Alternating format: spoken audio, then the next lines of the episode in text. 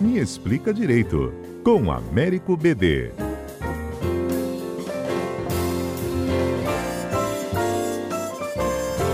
Américo BD, bom dia. Bom dia, Patrícia. Pois é, hoje a sua missão é explicar para gente esse projeto de lei que pode legalizar os jogos no Brasil, inclusive cassinos. Aliás, o Brasil já teve cassinos no passado, né, Américo? É verdade, é verdade. É, é o famoso cassino na Urca, na época de Getúlio, etc. O Rádio Hotel aqui em Guarapari, no Espírito Santo, foi um cassino também, né? Exato, exato, exato. É, é um tema que de vez em quando volta a, a, a, pauta com uma certa preocupação para uns e para outros. É, passou da hora do Brasil liberar. Então, vou explicar as duas posições. Né? Uhum. Aqueles que defendem o cassino falam que é, é um movimento de atividade econômica, que é uma questão de liberdades individuais, que as pessoas maiores e capazes podem jogar da maneira que bem entenderem, que o Estado também explora com mega-sena e etc., e que, portanto, é uma atividade que estará sujeita à fiscalização. Você pode, o Estado, fiscalizar, controlar e regular, mas não haveria por que proibir de qualquer modo o cassino, proibir de qualquer modo o jogo.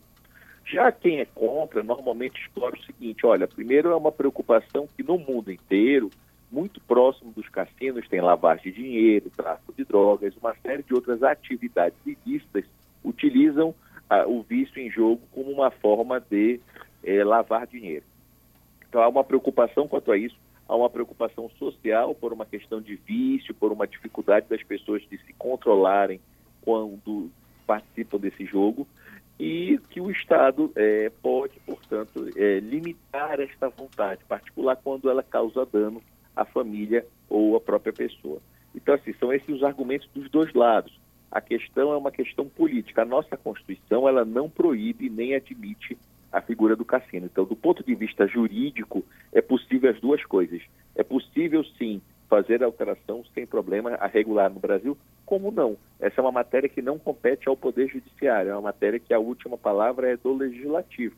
O Legislativo é que deve, de fato, decidir se é o momento, se é apropriado, se o Estado e as pessoas estão preparados para voltar a ter atividades de jogos e cassinos legais, ou se é, está bem da forma que está com esta proibição.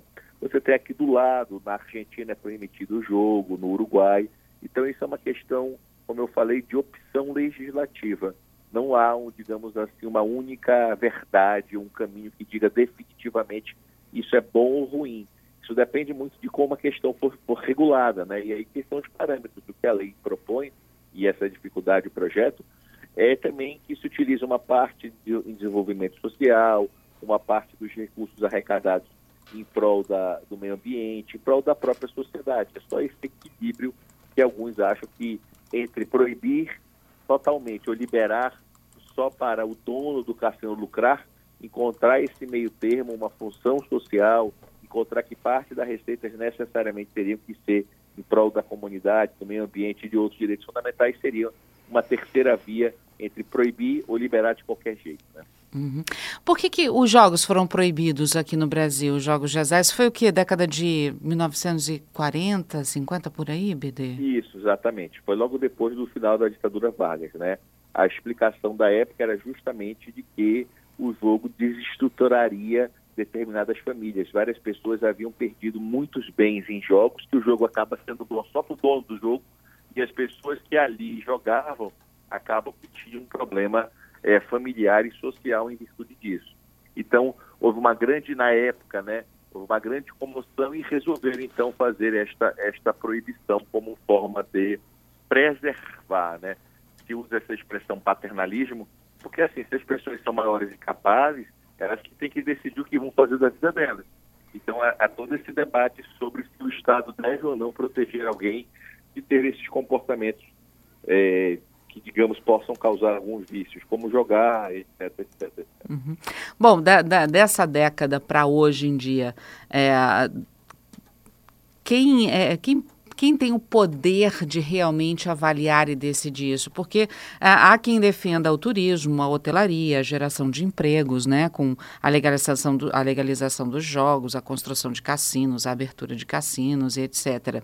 É, que, há quem defenda também a questão da economia, como você mesmo citou, a arrecadação, a destinação de de, de parte desse, de, desse lucro, né, dessa arrecadação para projetos sociais, e há também aqueles que defendem, defendem também a questão familiar, a estrutura, é, é, o não permitir o vício, né, o medo do vício em jogo. Então, existe toda uma, uma, uma defesa de ambos os lados, digamos assim. Né?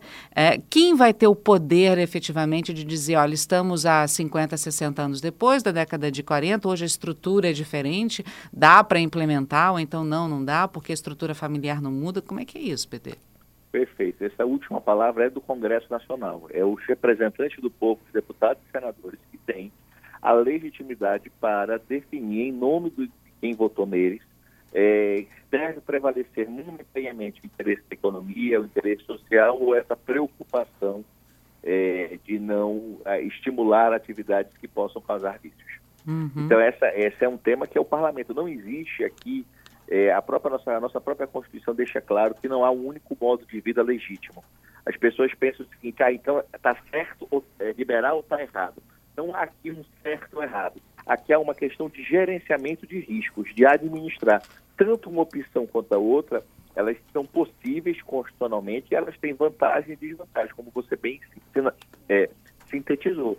Então, assim, esse, essa análise do custo-benefício, é, ela é do, do, do, Congresso, ela é do Congresso.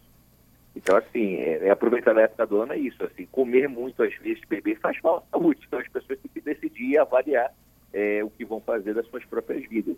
E nesse caso é o Congresso que vai ter que definir se a sociedade deve ou não arcar e quais são os limites e as formas, né? Porque, como eu falei ainda agora, não é liberar por liberar, também você pode criar mecanismos de controle para minimizar o risco da lavagem de dinheiro, para fazer com que haja uma, uma, não só arrecadação como geração de empregos e também uma destinação é, ambiental, etc., daquilo que for utilizado. Caberia um plebiscito? Cabe, cabe. Qualquer desses temas é possível ser feito por plebiscito ou referendo. A diferença é que o plebiscito, é, você primeiro consulta a população antes de decidir e o referendo, o Congresso decide e depois ouve a população se aquela decisão está ou não de acordo com a vontade popular. Então, tanto o plebiscito quanto o referendo, que são instrumentos de democracia direta, eles poderiam ser tranquilamente utilizados num tema como esse, tranquilamente.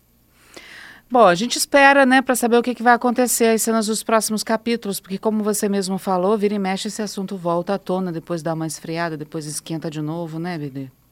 Exato, exato, exato. Que o ano permita que se, tome decisões sábias e que, a, que, o Brasil encontre o caminho de proteção e respeito a direitos e, e com muita saúde para todos, né?